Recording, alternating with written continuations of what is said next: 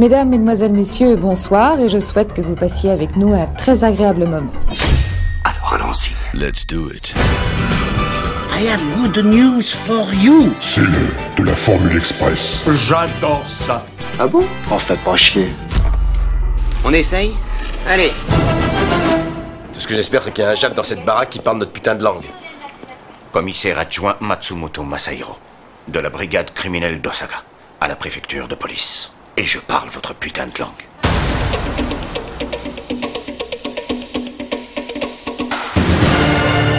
Salut à toutes et à tous et bienvenue dans cette 41e Formule Express de retour à l'écran. On repart dans les années 80 pour remettre en lumière un grand polar réalisé par un immense réalisateur et interprété par un casting 4 étoiles. Ce film c'est Black Rain de Ridley Scott avec Michael Douglas, Andy Garcia, Ken Takakura et Kate Capshaw. Sorti en France quelques semaines avant le second opus de Retour vers le futur, Black Rain connut un succès tout à fait correct, mais pas autant qu'aux États-Unis où malgré une forte concurrence, il remplit les salles. Et pourtant, de manière assez inexpliquée, le film a depuis un peu disparu des radars. Considéré à tort comme un film mineur dans la filmographie de Ridley Scott, et souvent critiqué pour sa représentation stéréotypée des Japonais, Black Rain peut pourtant aisément être considéré comme l'un des meilleurs polars de la fin des années 80. Pour tous ceux qui seraient passés à côté de Black Rain, ça raconte quoi? Black Rain, c'est l'histoire de deux flics de New York, dont l'un est traqué par la police des polices pour des soupçons de vol, qui sont chargés d'escorter Sato, un criminel japonais qui doit être remis aux autorités de son pays d'origine. Mais une fois sur place, Sato parvient à s'échapper. Accusés de l'avoir laissé s'enfuir, les deux flics américains doivent alors travailler en étroit lien avec la police nippone pour le retrouver et l'arrêter. Une collaboration qui va s'avérer des plus compliquées tant les différences culturelles entre les deux pays sont énormes. Vous êtes étranger. Vous n'êtes pas à New York, nous avons des lois. Ah, vous avez des lois ici, hein Dis donc, bonhomme, je l'ai vu à l'œuvre, moi, votre Sato, il respecte plus le programme, lui. Apprenez la patience. J'emmerde la patience. Retour au milieu des années 80. Le jeune scénariste Greg Bolotin rend visite à des amis au Japon. Sur place, subjugué par ce pays et ses coutumes, et surtout par les énormes différences culturelles avec son pays d'origine, les États-Unis, il imagine immédiatement une histoire autour d'une confrontation de cultures diamétralement opposées. La base de ce que deviendra Black Rain est déjà là. Un flic américain débarque au Japon pour ramener un individu, mais se retrouve coincé sur place et est obligé de collaborer avec un collègue japonais pour s'en sortir. Il était question des relations entre ces deux individus de cultures différentes qui ne s'entendaient pas, se souvient Bolotin. À cette époque, la tendance était aux relations américano-japonaises qui étaient assez hostiles. Craig Bolotin rentre alors aux États-Unis pour développer son script. Mais son manque d'expérience le pousse à faire appel à Warren Lewis, un autre jeune scénariste pour l'épauler. L'entente entre les deux hommes est quasi parfaite, et le scénario prend forme en un temps record. L'agent de Bolotin décide alors de l'envoyer à la Paramount qui l'achète immédiatement, pensant un temps en faire la suite du flic de Beverly Hills.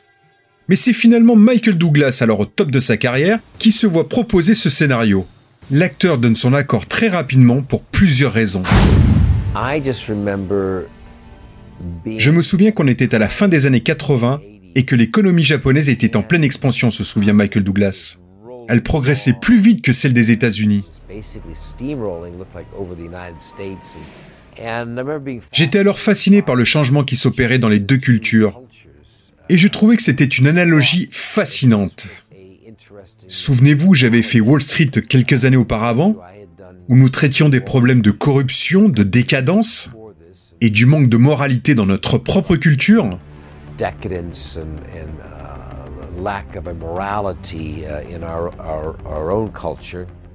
Et puis j'avais aussi fait Liaison Fatale, avec Sheryl Hensing et Stanley Jaffe comme producteurs, et qui avait été un gros succès, et je voulais donc qu'on retravaille ensemble.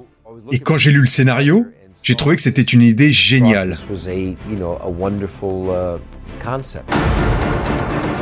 Sheryl Hensing et Stanley Jaffe en contrat justement avec la Paramount pensent beaucoup de bien de ce scénario et donnent rapidement leur accord à Douglas.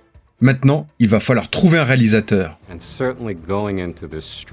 Et évidemment, pour pénétrer ce monde étrange et inconnu qui n'avait pas vraiment été exploré par le cinéma américain jusqu'à présent, nous voulions quelqu'un qui le saisisse visuellement, tout en ayant l'intelligence de s'approprier le scénario. car nous savions que si nous faisions bien les choses, ce serait bien plus qu'un film d'action raconte Stanley Jaffe.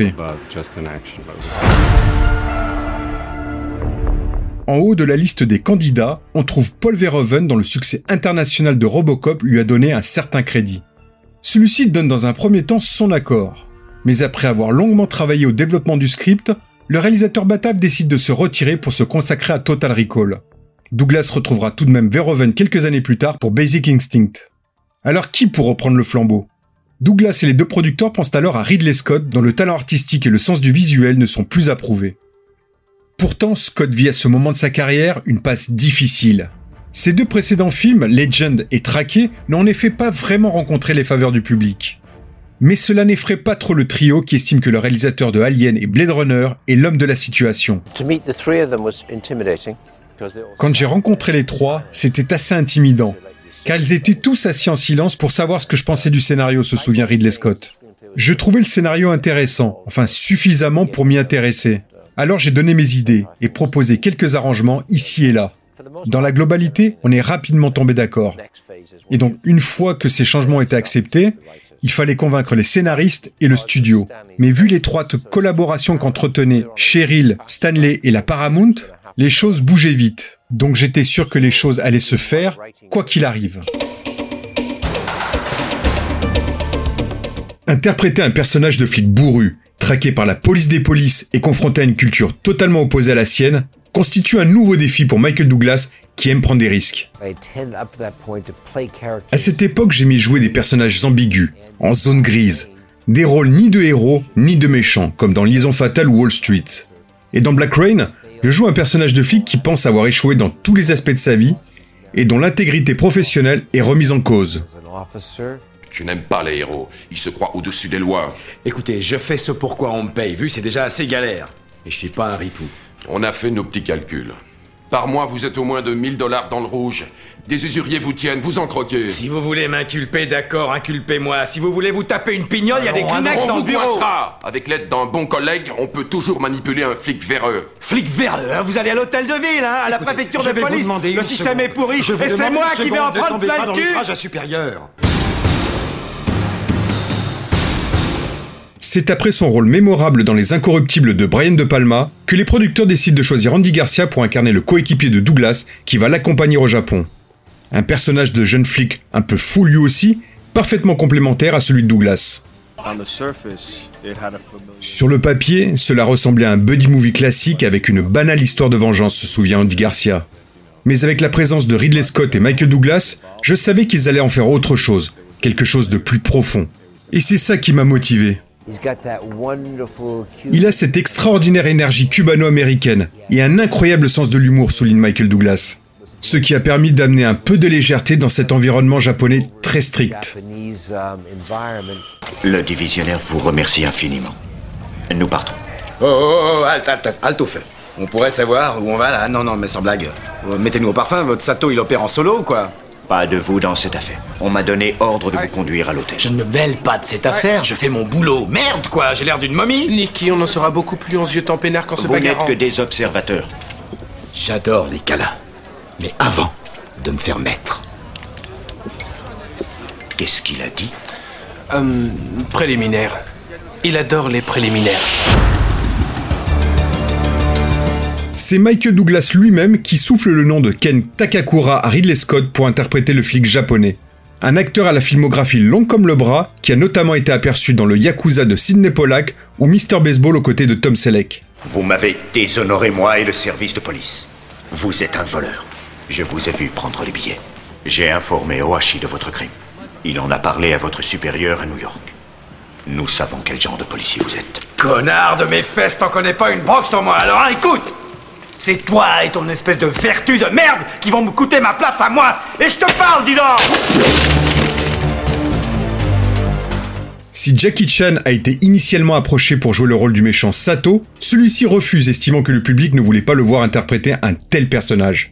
C'est finalement Yasaku Matsuda, un acteur très populaire au pays du soleil levant qui sera finalement choisi pour ce qui sera son dernier rôle.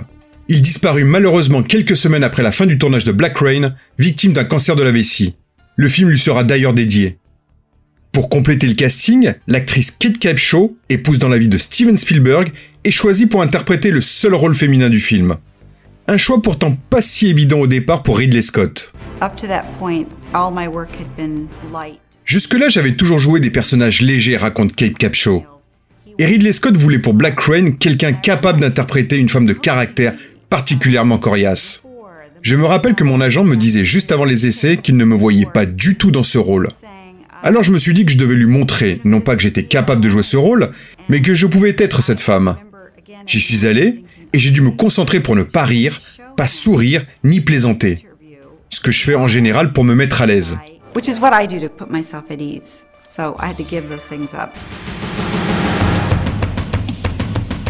Le casting bouclé, la Paramount accorde une enveloppe de 35 millions de dollars pour la production du film. Une enveloppe plutôt confortable, mais qui oblige tout de même Ridley Scott à bien penser son film pour ne pas la dépasser. Le réalisateur s'applique donc à un découpage très précis, un exercice qu'il a l'habitude de faire. J'ai toujours préparé mes films avec l'intention de faire tout le découpage. Simplement car je fonctionne comme ça. Pour moi, il doit être complet. Ça m'aide à réfléchir sur le papier. Le découpage me permet de dire, je peux faire un chapitre ici, je peux couper et continuer le lendemain, et personne ne reviendra dessus. Quand tout est bien dessiné, on peut dire, oui, ça marche. Le découpage a pour moi une grande valeur. Michael Douglas et Andy Garcia se préparent à incarner les deux flics new-yorkais. Pour cela, ils vont passer beaucoup de temps avec un certain nombre de policiers de la ville, participant à quelques opérations, mais également pour s'imprégner de l'ambiance qui règne au sein des forces de l'ordre de la Grande Pomme. Et un toast à l'IGS, cette brave inspection générale des services. On les encule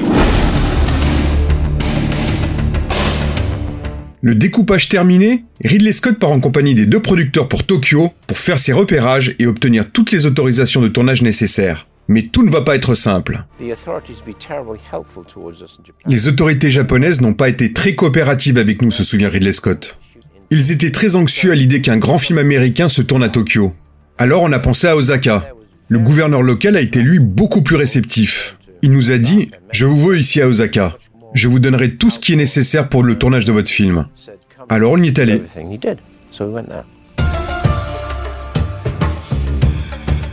Le tournage débute en novembre 1988 à New York, dans le Meatpacking District, le quartier des bouchers aujourd'hui disparu, pour la scène de l'arrestation du méchant Sato. Après la mise en boîte de quelques autres séquences à Manhattan, toute l'équipe embarque pour Osaka pour une suite de tournage qui va s'avérer finalement extrêmement complexe. Le premier jour du tournage, on était à la préfecture du gouverneur d'Osaka, se souvient le producteur Stanley Jaffe. Tout un étage nous avait été réservé, on avait passé plusieurs jours à tout planifier, comment on allait filmer, combien de temps on passerait dans chacune des parties des locaux de la préfecture, et donc ce premier jour, on découvre que quelqu'un avait écrit un article critiquant le gouvernement d'avoir laissé des Américains utiliser une propriété gouvernementale pour tourner un film. À ce moment-là, on est convoqué au bureau du gouverneur et qui nous dit ⁇ Les règles ont changé. Vous pensiez pouvoir rester ici toute la journée? Finalement, vous n'avez que deux heures pour faire vos prises de vue. On n'avait même pas commencé et c'était déjà un cauchemar. Les Japonais n'ont pas vraiment saisi la façon dont un film américain était fait, souligne l'autre productrice, Sherry Lansing. On a dû négocier plus qu'on ne le pensait. Et quand ils nous autorisaient à filmer à un endroit, ils nous disaient qu'on l'avait de 10h à 17h par exemple. On avait donc 7 heures. Mais la majorité du temps, on n'avait pas fini notre travail à 17h. Alors on demandait de l'avoir pour le lendemain. Mais ils nous répondaient qu'on ne pourrait pas, car on aurait dû finir notre boulot à 17h.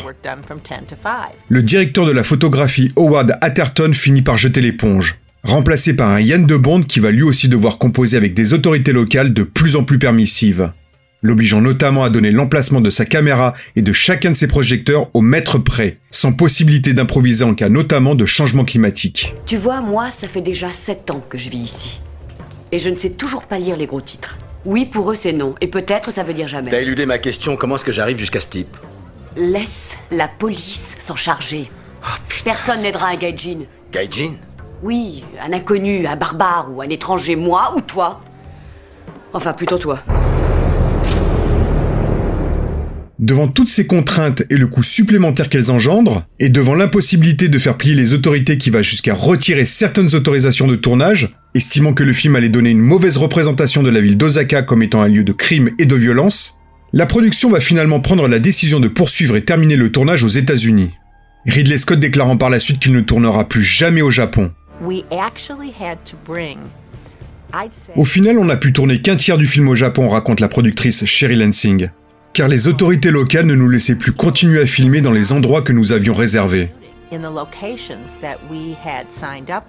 Parmi les scènes qui ont finalement dû être tournées aux États-Unis, il y a le grand final dans les vignobles dont les prises de vue ont été effectuées en Californie. Malgré ces difficultés, l'ambiance sur le tournage est plutôt bonne.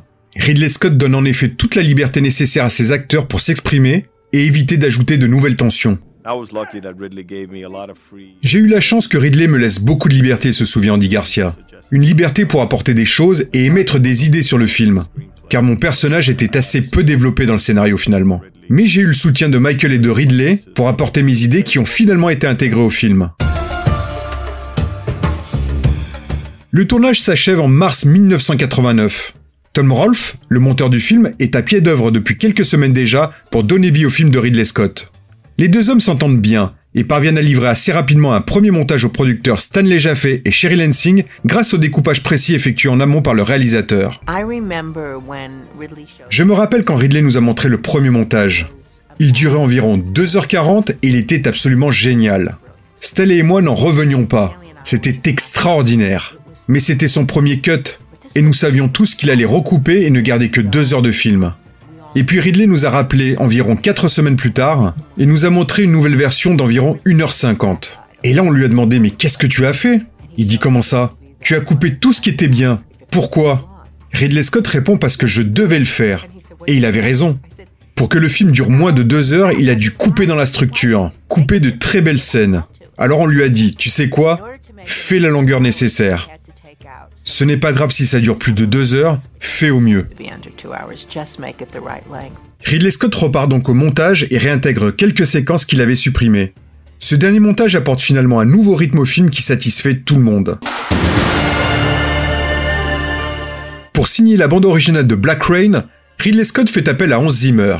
Le compositeur allemand n'a pas encore la grande carrière qui a suivi, mais son nom est déjà apparu sur le générique de films majeurs notamment celui de Rain Man de Barry Levinson, dont la musique avait impressionné le réalisateur de Black Rain. Au départ, on a pas mal discuté, échangé beaucoup d'idées, se souvient Hans Zimmer.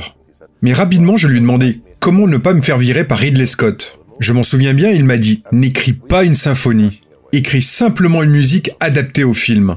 Alors on a commencé à travailler ensemble et il en est ressorti des idées pas vraiment conventionnelles. L'idée était de présenter de façon originale et moderne au public américain une culture différente de la leur, et de ne surtout pas tomber dans les clichés.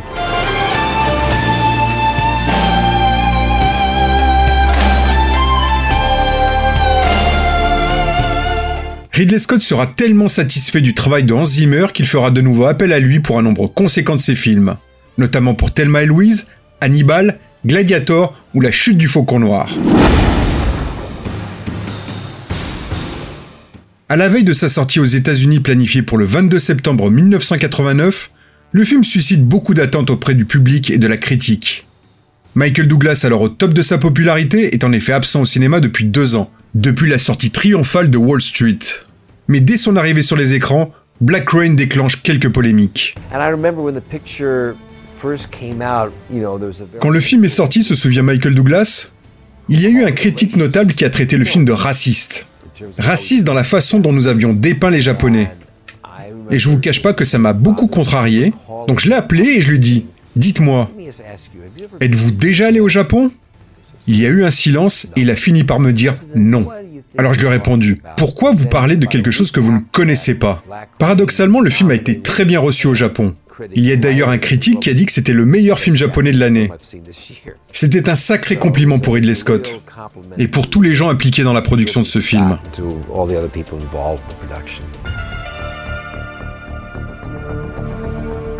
Ces critiques n'ont heureusement aucun effet sur le public. Black Rain cartonne, cumulant finalement près de 135 millions de dollars de recettes pour un budget initial de 35 millions. En France, le film sort le 6 décembre 1989. Si les critiques hexagonaux ne suivent pas les objections de leur homologue d'outre-Atlantique et accueillent Black Rain de manière plutôt positive, le public français ne fait pas de véritable triomphe au film qui parvient tout de même à flirter avec la barre du million d'entrées.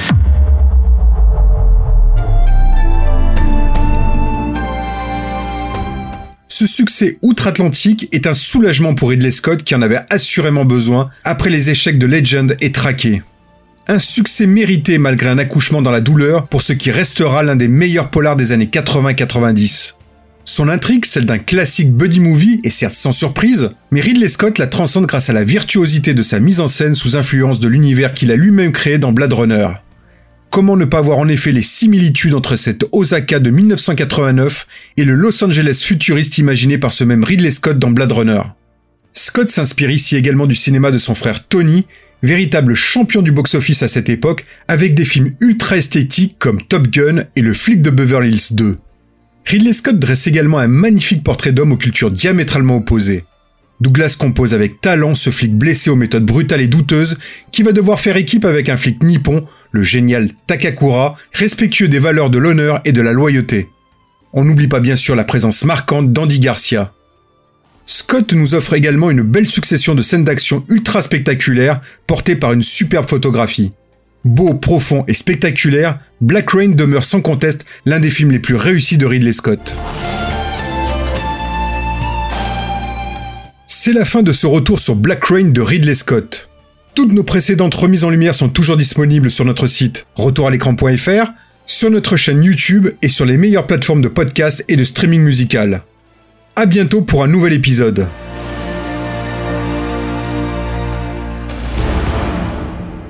si je devais résumer ma vie aujourd'hui euh, avec vous, je dirais que c'est d'abord des rencontres. C'est vrai que je ne vis que pour le cinéma. Pour être aimé, il faut être aimable. Vous voulez un chocolat? C'était pas ma guerre Back and full force. Quelle est votre devise? Je m'appelle Bond. James Bond. Vous délirez totalement là. C'est ça qui permet de voyager à travers le temps. La vie a plus d'imagination que nous. J'espère que je ne vous apprends rien. Vous êtes un mélancolique. Mélancolique, mon cul.